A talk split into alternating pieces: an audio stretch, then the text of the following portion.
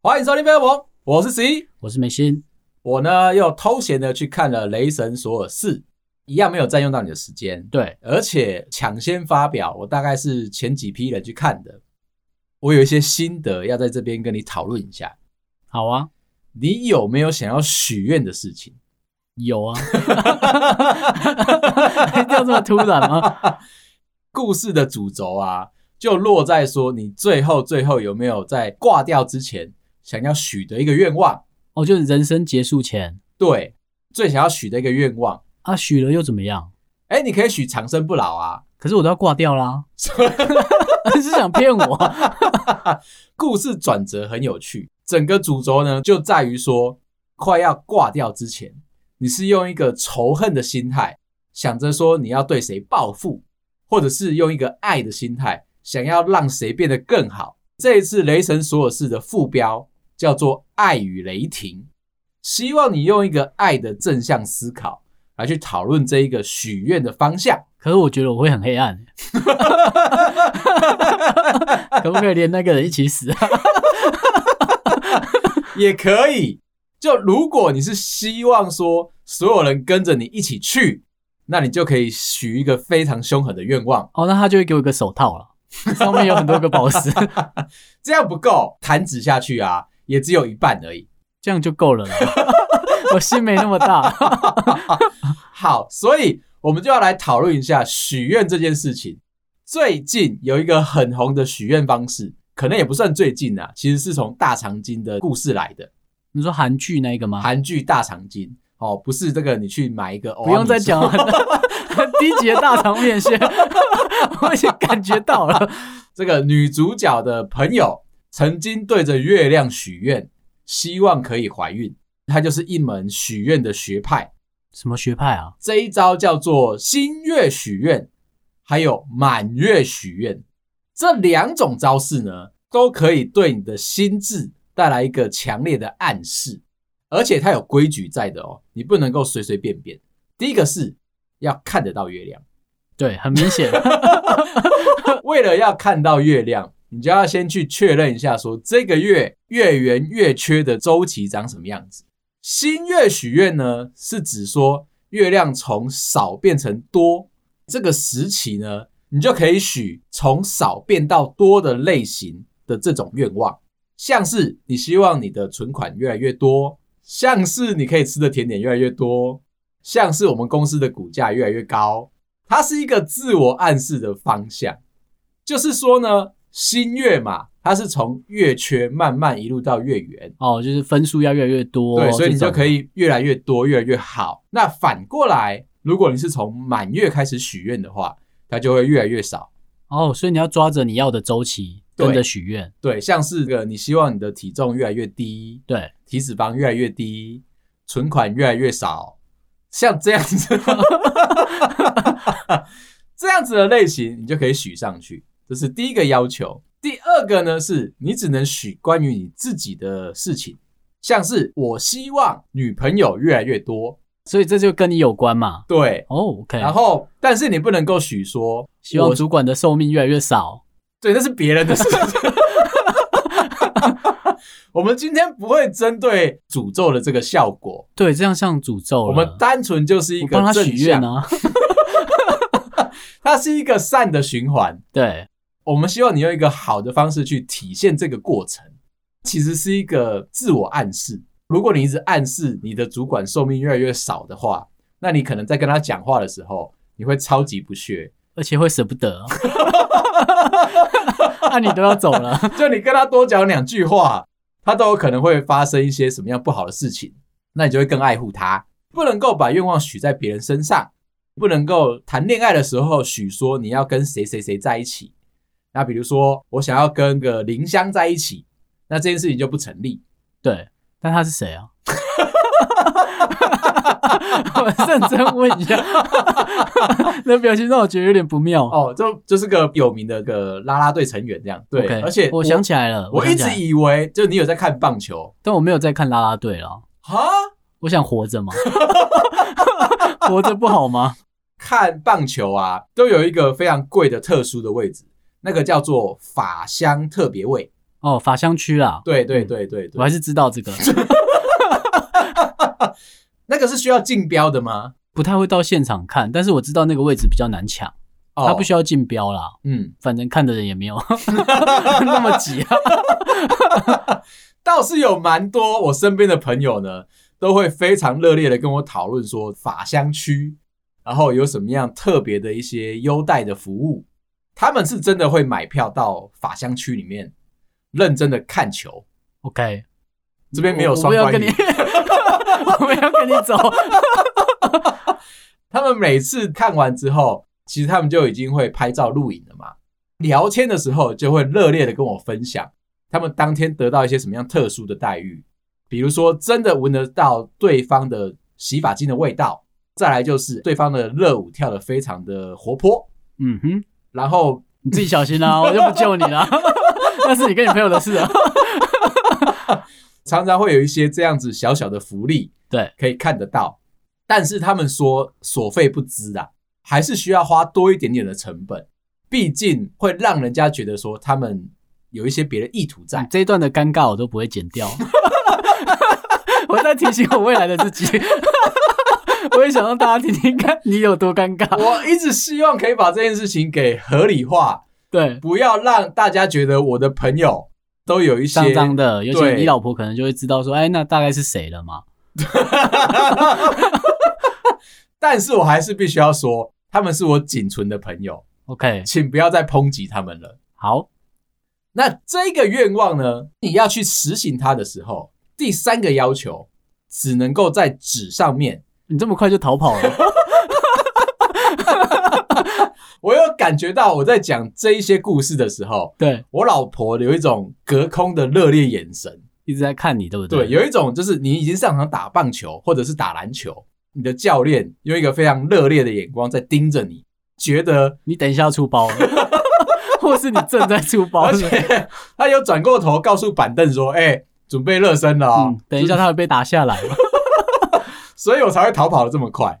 暂时要讲回来这里，新月许愿跟满月许愿呢，都需要符合第三个要求，你只能在纸上面亲笔写下你要许的愿望，限定十个愿望，一定要十个吗？一定要十个啊，，那不能超过。不能超过。像我老婆最近呢，就有跟我分享她的一个好朋友，在生活当中都非常的快乐，是一个外向的人，遇到工作上面的挫折都不会有任何的不高兴跟抱怨，算是一个非常厉害的人。是机器人吗？就有跟我们透露他是怎么样做到这个层次的，这个境界哦，是真的人哦。是真的人，哦而且会讲话。他说：“请你在睡觉前心怀感激，拿一张纸或者是一个笔记本，写下今天让你最值得感谢的三件事或者三个人，你心里面就会得到快乐的满足。听起来很每天正向对，每天你都认真的做这件事情。那如果没有那三个人或三件事呢？ 我不管。”你可以负责 一点吗？我刚刚有讲哦，今天在教授的这一些招式、都要走正向的，都是正向的。 OK。另外有一门学派是反过来的，等一下他刚刚那样子就结束了。天天在这边这样子实行这个过程，你的心里面就会得到快乐的满足。哦，我的意思是，那难过的事情没有被好，刚刚我要讲反过来的学派就是笔记本上面每天睡觉之前记下来你没有完成的，或者是记下你悲伤的事情，也是有相同的些微效果。哦，因为怕忘记，对不对？对，要不然复仇不知道怎么。 上次他弄过我什么？对，那它会变成一个复仇的笔记本，而且你会在上面写下很多不高兴的事情对啊，跟不高兴的人，最后会变成一个稻草，再来就不一定。 就会变得有一点负向。我刚刚有讲，它有一个些微的功用。当你把你今天过得悲伤、不高兴的事情写下来，随着你消化的情绪，哦，你有个抒发那你慢慢的就可以把这个情绪给淡忘掉。 ，OK，希望你不要写上人名，你就会一直 Q 魂。可是你要写出处 啊，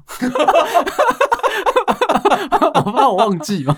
不要这样子，你反过来用好的方式，对你每天记下三个好的事情，嗯或三个对你好的人，有重复也没有关系，然后写下三个就是你感谢的话语，这样子你就可以达到自我满足跟自我实现的一个愿望。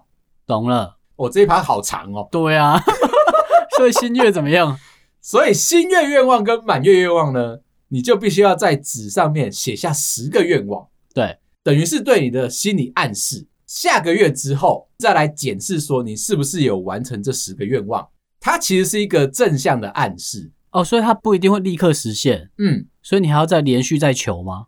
除了求以外，你要去达到这个愿望。意思是说，不是你下跪对着月亮说你想要得到这些钱财，想要得到这些成就，就坐在那边等就会实现。懂你了，还是要去做。这十个愿望就是你心里面现在最想要完成的十件事情。下个月你要再来重新检讨一次，像是月报一样，你有没有达到你的这个营业额？那这个对于业务的朋友来说啊，心里面压力非常的大。大家都是月初的时候调卡连退休，对完全不去外面跑。等到快要月底之后呢，再来这个塔卡莫雷修， 这就是人生吗？新月跟满月愿望也是同样的一个方式。当你列下来这些你要做的事情之后，你就开始在心里面暗示自己可以变成一个更好的人。实行之后有没有效果？下个月我们再来做检讨。成功了，你就把这个愿望划掉，再补上下一个。无止境的十个这样是吗对，哦、那你有可能做了一整年下来啊，你十个愿望都没有改变，但也没有关系，为什么？ 这有很大的关系， 这方法不好啊。那就表示这个方法可能暗示的效果不够大力，不嗯适合你。对，如果你是这样的朋友呢，你告诉我们，我们再去找看看有没有什么偏 方，再塞给你用是不是再来补充给你知道。我们要把话题带回来到雷神说四上面， OK，他还在，他还在， 好看吗？我觉得蛮好看的，不像我上次讲《奇异博士二》，嗯你需要花很多我的没有脑力。问啊， 就问好不好看嘛。简单的说，就是这次的剧情直接粗暴爽片，看完之后我学到好多吐槽的能力。你要去看这部片的醍醐味在索尔的兵器，雷神索尔其实在上一集的时候换了一把新的兵器，旧的那个锤子已经被他姐姐捏到碎到爆掉了，已经不能用了。这一次现任遇到了前任，什么意思啊？雷神索尔的前女友珍·佛斯特，因为某些关系拿到了雷神之锤，我觉得我被骗呢、为什么我为什么要问你啊？预告已经讲过了，所以没有爆雷。拿到了雷神之锤，现任雷神所有的兵器风暴破坏者看到了前任雷神之锤出现在她的男朋友身边，哦，你讲的是武器对武器之间，武器对武器之间的纠葛，对感情的情愫，哦，那这比较有趣。他用了非常多的篇章告诉你说。当你现在带着现任女朋友走在路上，一不小心遇到前任的时候，你会做出什么样的反应？你在问我？ 我以为你在爆雷， 为什么你就说一个问题出来？只是我要告诉你，看到这个剧情的当下，对，你一定要去认真的思考这件事情。我就有一个朋友，在我们年轻的时候，两对情侣一起出去玩。我那个时候是跟我老婆，我们就出去外面玩，在一个餐厅，一不小心，男生朋友叫做 Rocky，餐厅在那边寻啊寻的过程当中，拍拍照啊，看看风景，背后突然出现一个女生的声音叫住了他，原来是 Rocky 的前女友。他们两个很不巧的在同一个餐厅遇到了，但是 Rocky 带着现任的女朋友遇到了前任的女朋友，心里面应该要做什么样的反应？你会怎么做啊？如果是我，会装作不认识他，都正面遇到啦、啊我还是忘记了所有的事情。他叫你的名字啊，你上次教我的，我就忘记了啊、那是对主管啊， 不要乱学。我会瞬间变成一个失智老人。你刚刚讲的没有错，如果对方都已经打着照面冲过来了，是不是就是你？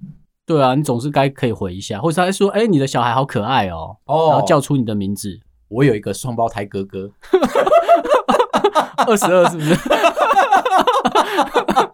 这你就没遇过了吧？这没遇过， 这一招很好用，就是哦，你在讲是我哥哥的事情啊。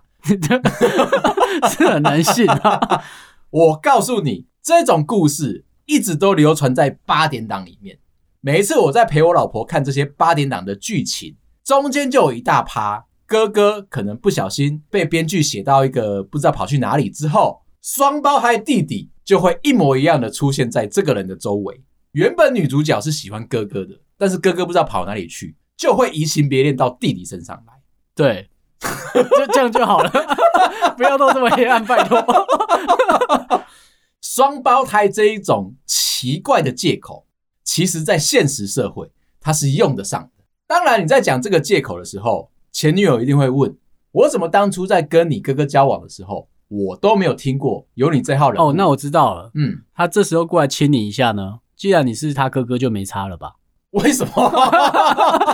为什么？ 这样是不是玩太大？你有没有？你有没有想到旁边还有现任女朋友、哦？ 我知道，这样不是他就是陌生人啊。不是这样子玩的，已经是别对情侣在做的事情一样了。你还是你，只是你在那边挣扎。我的这个朋友 Rocky，他做了一件事情，大方的跟对方聊天聊了起来。可是啊，一切的事情都被他现任女朋友看在眼里。回到座位上的时候，现任女朋友开始生气了。对方是谁？你们怎么聊得这么开心？怎么你在这里会突然间遇到朋友？这一间餐厅是不是你以前常常带女朋友来的地方？危险了！Rocky 马上说：“啊，不是啊，跟他没有什么样的关系啦，他只不过是以前的同学。以前的同学非常的热情，跟 Rocky 寒暄完之后，跟 Rocky 说：‘哎、真的好久不见了，不然啊，我们一起来拍一张照片，纪念一下我们相遇的过程。’啊，他真的有拍哦， Rocky 当然是觉得说很热情嘛，有机会可以遇到前女友，还在以前吃过饭的餐厅，这种事情讲出去多么的光荣，没有。 那他真的是觉得没关系吧？他觉得没关系。Rocky 其实也是一个业务性质的人，他想的就是，如果可以保持着联络的机会，有可能前女友过得比他现在更好，认识到更多有钱人，他就可以没有这么可怕。他就有机会可以多多发展他的事业。这样子的想法是对的，因此他们就拍了照。前女友呢，有点依依不舍，还告诉 Rocky 说：“哎、那我可以把我们的照片放在我的 IG 上面吗？”Rocky 想说啊，这样其实也没什么太大问题嘛，反正现任女朋友应该不知道。回到了座位上，就开始刚刚的这些激烈的争吵。看到了这里，我觉得苗头不对了，我马上把 Rocky 抓出去抽烟。Rocky 才告诉我说，这个女生是他的前女友，当初分手的有一点点小尴尬，算是跟现任女朋友呢稍微重叠了几天，不算过分啦， 几天还好啦，几天啦，嗯对，只是他的六十七天啊。因为它是用天来计算的，看起来那个时间单位有点小。 对啊，你如果是用月的话，相对来说就比较有他争说不议定嘛。零点四五个 月啊。你有时候很难懂男生的单位嘛？因为他想要避重就轻，对，他就告诉我，其实他们分手没有特别的快乐。看到前女友的时候，他心里面的焦急，心里面的彷徨是说：我到底要不要跟他相认？还在考虑的当下，他前女友就已经叫出他的名字，哎、说好久不见，怎么会在这里遇到你？哦，当初是你带我来的耶，想不到你又找了朋友来这里吃饭，听得到那个前女友的酸言酸语，没有想到这个前女友居然会约他一起拍照。拍的当下，心里面已经知道不妙了。他有感受到，就如同我刚说的，我老婆隔空会有一个热烈的眼光注视着我们录节目的话题。他是我们的 NCC 啊，每一步都要送审。管很多了，对不对？他当下其实就已经发觉到苗头不对，热烈眼光已经来了，可是他已经来不及了，他只好硬着头皮就拍了。拍完之后，他的前女友还说：“真的是好久不见哦，我的联络方式你应该还有吧？我没有换电话号码哦。”其实就跟大 S 一样，对他只要电话号码一直不换，他人生就会有一些非常大的转机。对， 我不会进来的， 你自己收掉。这里呢，我们要感谢 NCC 当年的促成了换电信商不用换号的这件事情。哦，这是 NCC 的规定哦。最早以前啊，你要换电信商，必须要把你旧的号码给抛弃掉。一直到了 NCC，好像稍微有做一点事，就是很虚伪的称赞他啦。哦微微的，是不 是？对，其实是我们这些工程师的功劳。我们有开放出一个特殊的协定，让你可以换电信商，但是不换号码。那么呢，做了这件事情，时代有在进步，你才可以、哎你看，很快，速的偷塞了一段教学、哎就一点点啦。我还是要告诉大家快， 我还是要告诉大家说，我们有在为了这个世界的科技跟进步做一些努力。这个做法就让大 S 得到了真爱，也就是这说，边我不会进 来哦。我想看你尴尬的样子。 也就是说，Rocky 的前女友电话号码也是没有换，暗示 Rocky 说有机会要跟我联络的话，你随时找得到我。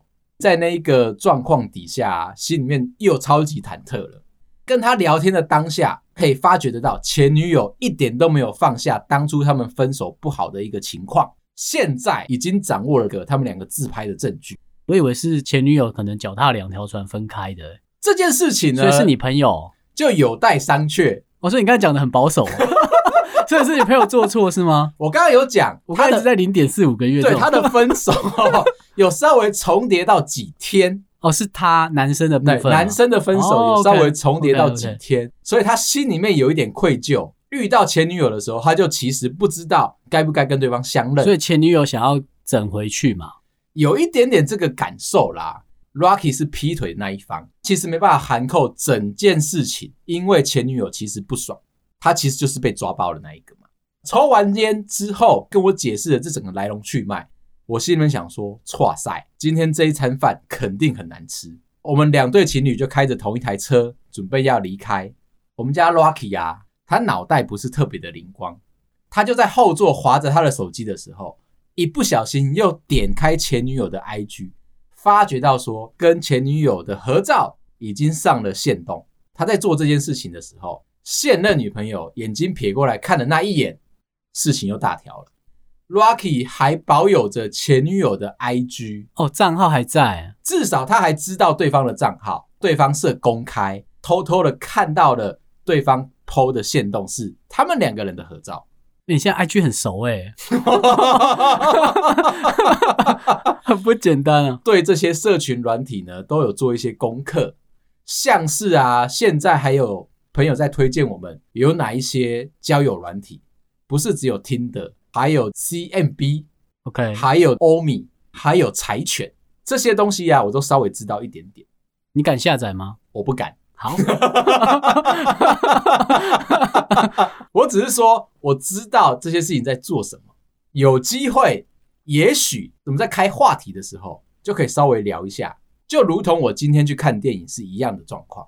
我必须要看完了，我才能跟你分享，对啊，不然我们今天就没有心愿许愿，还有跟现任在一起的时候遇到前任该怎么办的一故事流程。所以你希望大家帮你一起拜托你老婆，嗯让你下载这些 没 APP，有，完全没有。不然你那段对话是什么意思？ 一人一封信吗？要连署吗 不用，谢谢。 ？OK，不用，我觉得你最近推我入那个陷阱啊，洞都画的很大，然后你都掩饰的非常的漂亮，平平的这样吗？对，有点像男女纠察队最有名的就是他们会挖一个非常大的地洞，引诱这些色眯眯的男生掉到地洞里面去。我觉得 你就是那神秘的男生，是不是？我是说你挖陷阱的能力非常的好，这个点是值得让我们尊敬的。但是我没有要进去，我阿姨他们都很怕我哎、为什么我？小时候很啊 gay 啦、你这样对他们讲，他们会很同意、啊。而且我发觉到一件事，你在技巧上面有长大，可是你的心智年龄并没有长大。哦，没有没有没有，保持初衷啊吗？哎、我讲到哪？女朋友看到他在玩 IG 啦，哦，你跟得上哎、我还在啊。在那个状况底下，尴尬了哦。没想到我们家 Rocky 偷偷摸摸的做了一个白痴的事情，被现任的女朋友抓包了。通常啊，女生都很讨厌男生开 IG 的时候都在划一些就是漂亮美眉的照片，这是一个大忌。他不止犯了大忌，还是大忌当中的大忌，去划到前女友。马上 Rocky 就被前女友质疑了，为什么你还记得他的账号？是不是你们还有联络？你是不是手机里面还有他们的联络方式？哦，只有他啦，没有他们。对我讲他好像讲的太脏了一点。没错，他们两个就在我的后座开始不停的细数、检查 Rocky 的手机上面的联络人，这些是不是都还有前女友的痕迹？你就看到 Rocky 本人啊，非常的焦虑，非常的紧张，露出了邪猫剑客需要拜托、需要被帮忙的那个求助的表情，水汪汪的大眼睛摆在你面前。我透过后照镜看到了，有一点不舒服的，他是男生。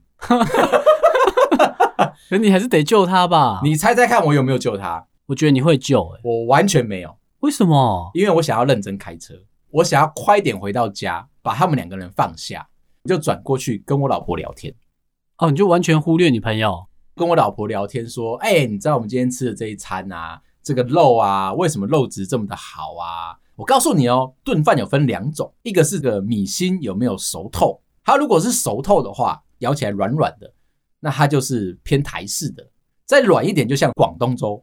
那如果它是保持意式炖饭的做法，它就是米心会稍微有一点不透，你还咬得到强烈的口感。你是不是等我进来想救你？